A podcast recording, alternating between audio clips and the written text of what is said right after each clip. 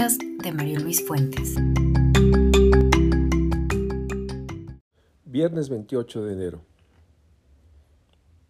Este año, el 2022, ha iniciado de extraña manera. De alguna forma, no sé por qué, pero por lo menos yo me imaginaba que este 2022 iba a parecerse a los otros años antes de la pandemia. Proyectos, ideas, una intención de hacer muchas cosas, pero como una pared nos hemos enfrentado a que el virus, Omicron, nos ha parado a todos.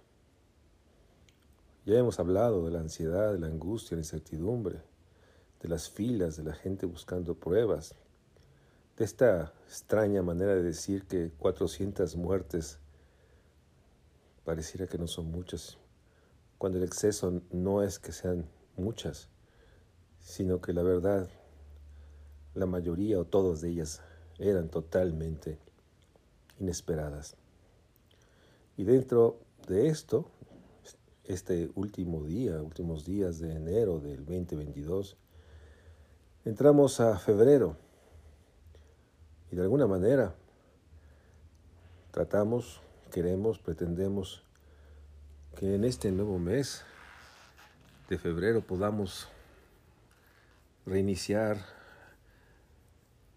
tratar de volver a regresar a esta extraña sensación de que la pandemia nos ha dejado agotados, cansados, y con enormes esfuerzos para entender, comprender esta realidad.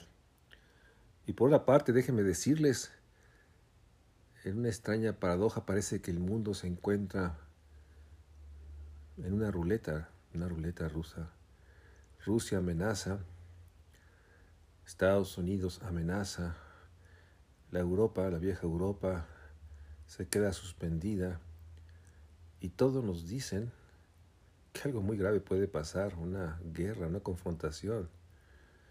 Se habla de los precios del gas, se habla de la realidad de que esta región de, del mundo es también proveedora de una gran cantidad de cereales y el impacto que podría tener esta guerra sería realmente nefasta.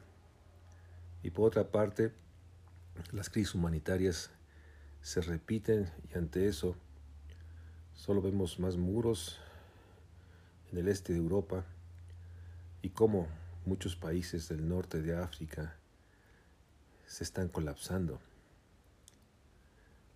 Y en ese sentido, no deja de ser muy paradójico que, el sistema de Naciones Unidas se vea atrapado entre denunciar, decir, sostener lo que CEPAL dice, de que el crecimiento, el crecimiento de nuestro país, de toda América Latina, será muy bajo de lo que necesitamos. Y todas las expectativas que nos dicen los expertos de la economía nos hablan de que no va a haber el crecimiento que se había pensado apenas hace unos meses. Y cuando nos dicen los economistas que habrá, que habrá un crecimiento bajo, implica menos empleos, menos ingresos, menos recursos para los estados, para nuestro gobierno. Y en ese sentido queda como una referencia nuevamente el informe de Oxfam. Oxfam México nos dice Alejandra Haas de cómo las desigualdades generan dolor, tristeza, muerte y que se requiere hacer mucho más, pero como ustedes la escuchan, algo, algo pasa que no logramos hacer lo que se requiere. Y decimos y seguimos leyendo los reportes, los libros que nos hablan de la profunda desigualdad y que se requiere hacer mucho más.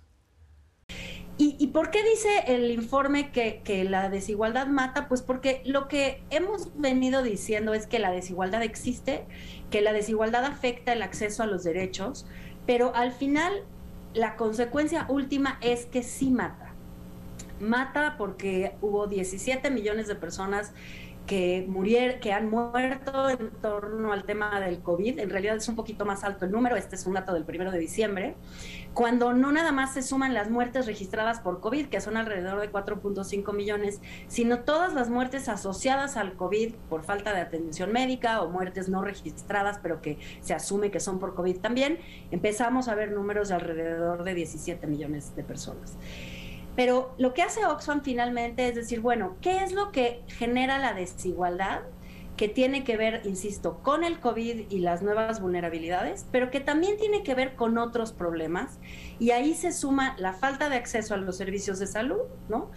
La violencia de género, que también genera muertes a nivel global, el hambre, la crisis de nutrición y de hambre que ha sido provocada también en el contexto del COVID, y la crisis climática, que creo que la crisis climática, Mario Luis, no sé si estás de acuerdo, pero ha sido como el, elefante en el cuarto del COVID, en donde todas decimos, bueno, sí, el COVID es una cosa terrible, pero la gran crisis que se viene es la crisis climática, en donde esto va a tener unas proporciones incluso mayores que las muy grandes proporciones de, de mortalidad con el COVID. Y lo que, lo, que, lo que dice el informe de Oxfam es las desigualdades contribuyen a la muerte de al menos 21 mil personas al día, es decir, una persona cada cuatro segundos se muere por una de estas cuatro causas. Pero esto no conmueve el poder, el poder privado, el poder de los gobiernos. Y el presidente, como siempre, se enfrasca en denostar o señalar logros y en esta extraña parodia de las mentiras nos hace estar en un juego de simplemente de estar en el ruido, el profundo ruido que esconde la realidad de un país que tiene un bajo crecimiento, que tiene una gran presión del sistema de salud y que por otra parte enfrenta lo que es la realidad. Estas generaciones del COVID 2020-21 Muchos de estos jóvenes y niños han aprendido mucho menos de lo que hubieran aprendido. Se habla de que muchos simplemente eh, fueron abandonados por el sistema educativo, ya no van a regresar. No están en condiciones. Dos años de estar fuera de las escuelas no es tan fácil regresar y sentarse en un salón a oír a un profesor. Un profesor que también probablemente tenga temor de infectarse. Y viene esta extraña paradoja de unos días sí, unos días no, una semana sí, una semana no. El inicio de cursos de este año que nuevamente lo que sorprende es que no se haya reconocido que se requería un programa especial de recuperación de aprendizajes y un proceso de ir puerta por puerta para buscar a estos jóvenes, niños que ya no pueden seguir en las escuelas y bueno, en ese sentido, déjenme comentarles que cuando uno lee libros como el de Piketty, La historia de las desigualdades, que documenta que la concentración de riqueza es concentración de poder, nuevamente uno se da cuenta cómo los más ricos de los ricos de pronto suben a sus amigos en un vehículo espacial para divertirse un rato y no destinar sus recursos a lo que realmente su gente más bienes sociales para que la gente no sufra tanto. De ahí que es innegable que se requiere un nuevo acuerdo social. En ese sentido también, cuando uno lee una novela que Ken Follett estoy casi terminando, que se llama Nunca se da cuenta que siempre estamos en ese vértice, en ese filo, en ese filo en que una conflagración, una guerra se puede dar por errores humanos. Y así termina el mes de enero, de un año que parece que nunca ha empezado, que parece que es una continuidad de este 2021 que nos dejó tan agotados y también con la esperanza de que pudiéramos regresar a, a ese mundo de, de vernos, vernos la cara completa, de escucharnos y no estar atrapados en estos WhatsApps o estos mensajes en los cuales, como creo que les decía, ni siquiera estamos oyendo la voz de los otros, simplemente son estos mensajes o estos emojis que dicen algo según quien los lea. Y así pasan las semanas y pasan los días y nuevamente las cifras de la mortalidad, de la mortalidad por el COVID, por cáncer, hipertensión, las reseñas de los, de los balazos y balaceras en la Riviera Maya o en Zacatecas y Guanajuato. Y es un mundo muy contrastante entre lo que el presidente nos dice que su gobierno va muy bien y la realidad que se percibe de una enorme, enorme preocupación. El presidente hace cambios en su gabinete y la verdad da igual. son gente que uno no conoce, no sabe cuál es su historia o su realmente su capacidad para enfrentar los problemas. Pasa de un puesto a otro. Presidente sigue recortando al gobierno lo hace cada vez más chico, más incapaz de enfrentar los problemas y anuncia más recortes, reduce dependencia, las vuelve organismos desconcentrados, centralizados en direcciones, pensando que van a hacer lo mismo. Bueno, bien, sin darse cuenta que van a hacer mucho menos de lo poco que se hacía. Y parece ser que Nuevamente nos encontramos con una Secretaría de Ciencia, de Hacienda silenciosa, muda, no dice nada, no comenta nada. Y solo se oye la voz estridente del presidente, que confronta al ICIDE o, al, o a las empresas y exalza algunos eventos de ocasión y el barullo nos encierra a todos. En ese sentido,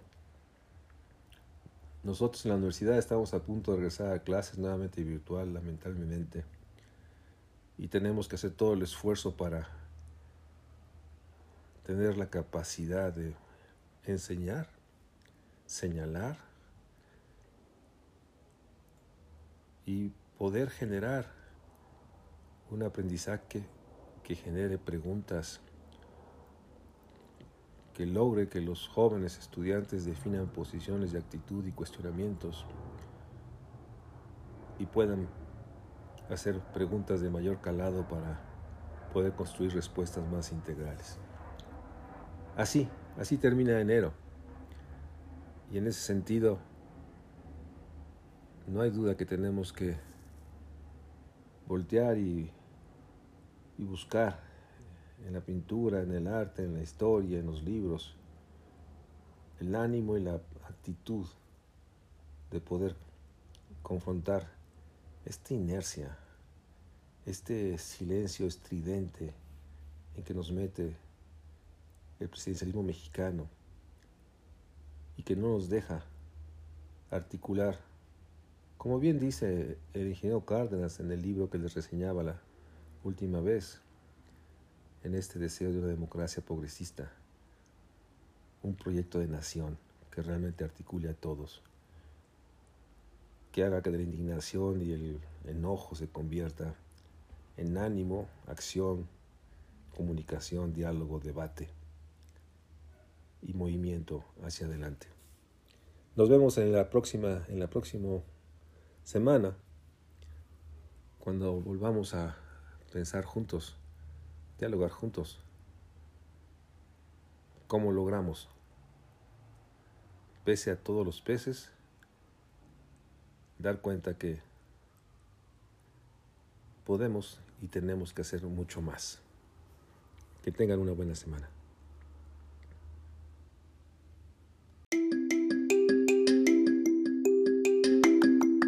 El podcast de María Luis Fuentes.